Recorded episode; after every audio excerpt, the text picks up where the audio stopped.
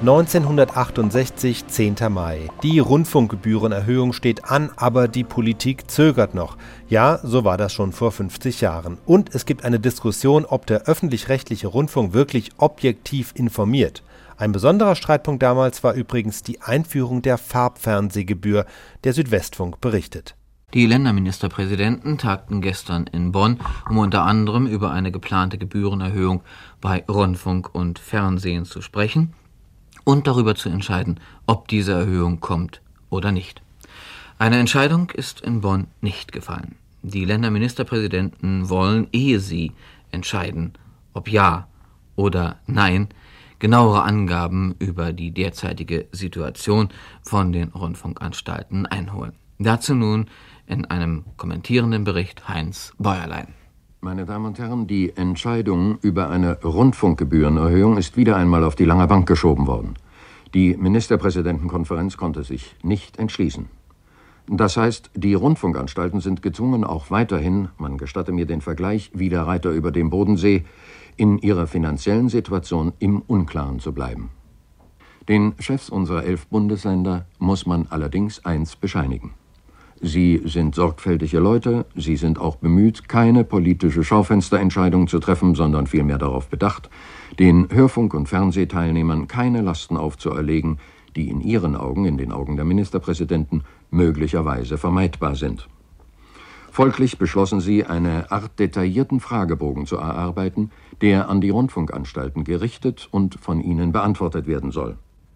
In der Hauptsache wollen die Länderchefs wissen, welche Sendungen bei gleichbleibender Gebührenhöhe wegfallen und welche Sendungen an Qualität verlieren müssten, sowie welche Verkürzungen der Sendezeiten unumgänglich wären. Im Grunde ist dieses Verlangen verwunderlich. Als die Arbeitsgemeinschaft der Rundfunkanstalten die Denkschrift über die Zusammenarbeit Anfang des Jahres und später auf Wunsch der Staatskanzleien zwei Nachträge vorlegte, erklärten die Ministerpräsidenten auf Befragen ausdrücklich, dieses vorgelegte Material genüge zur Beurteilung der Finanzsituation der Rundfunkanstalten. Und nun will man auf einmal doch noch mehr wissen.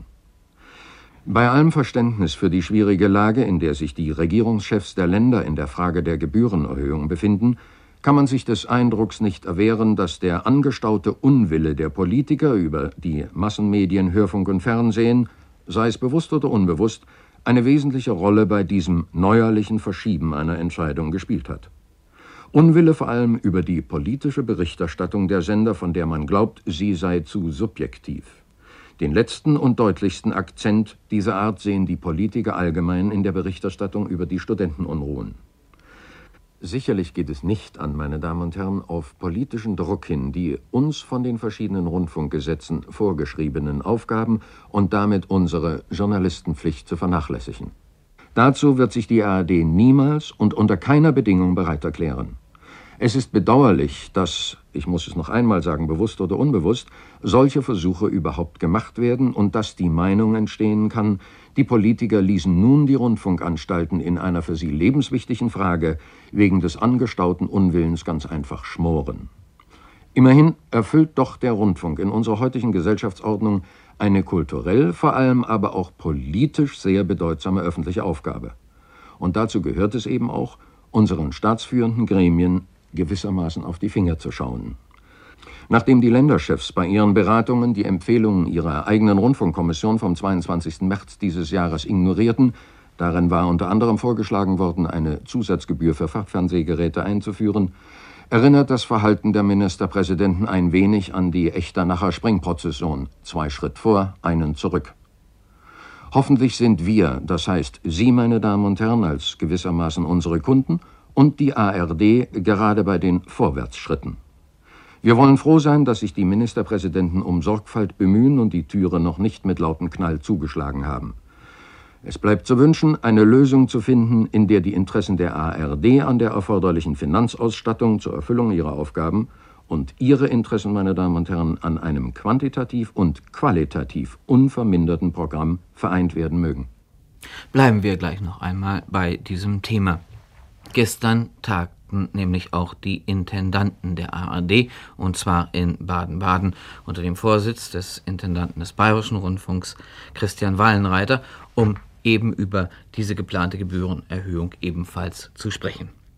Dazu nun und zur Ergänzung des vorigen Beitrages die Ansicht der ARD, vertreten durch Christian Wallenreiter, den Peter Heinemann interviewte. Wichtigste Frage an Sie, Herr Wallenreiter, dürfte für unsere Hörer sein. Halten Sie an der beabsichtigten Farbfernsehzusatzgebühr fest und wird die Hörfunkgebühr von zwei auf drei Mark nach Ihren Vorstellungen erhöht? Beides muss geschehen.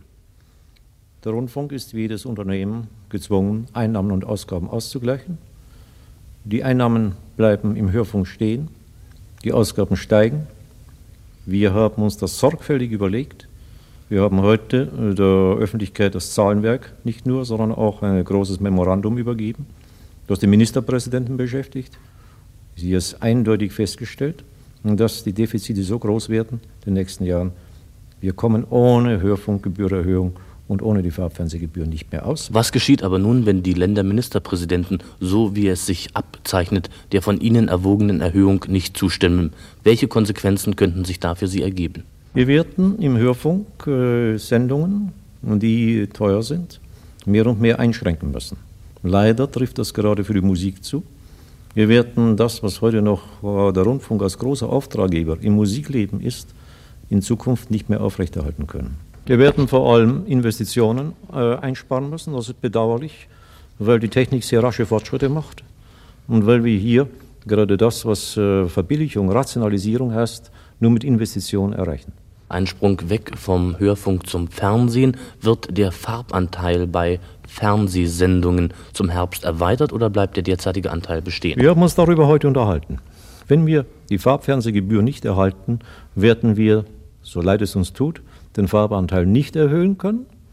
Äh, das ist sehr bedauerlich, weil die deutsche Technik des Farbfernsehempfängers eine außerordentlich gute ist und weil es hier wirklich notwendig wäre, die, ich möchte sagen, vollkommenen Mittel auch entsprechend ausnutzen zu können. Dazu gehört aber mehr Geld. Es wurde in letzter Zeit Kritik an der politischen Fernsehberichterstattung laut. Auch dieses Thema ist ja hier in Baden-Baden zur Sprache gekommen.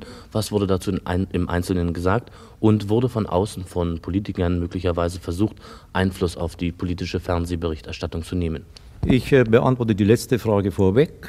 Ich muss sie verneinen. Ich als Vorsitzender der Arbeitsgemeinschaft habe keine Mitteilung bekommen, keine Forderung bekommen, hier äh, in irgendeiner Weise personelle Veränderungen oder Ähnliches durchzuführen.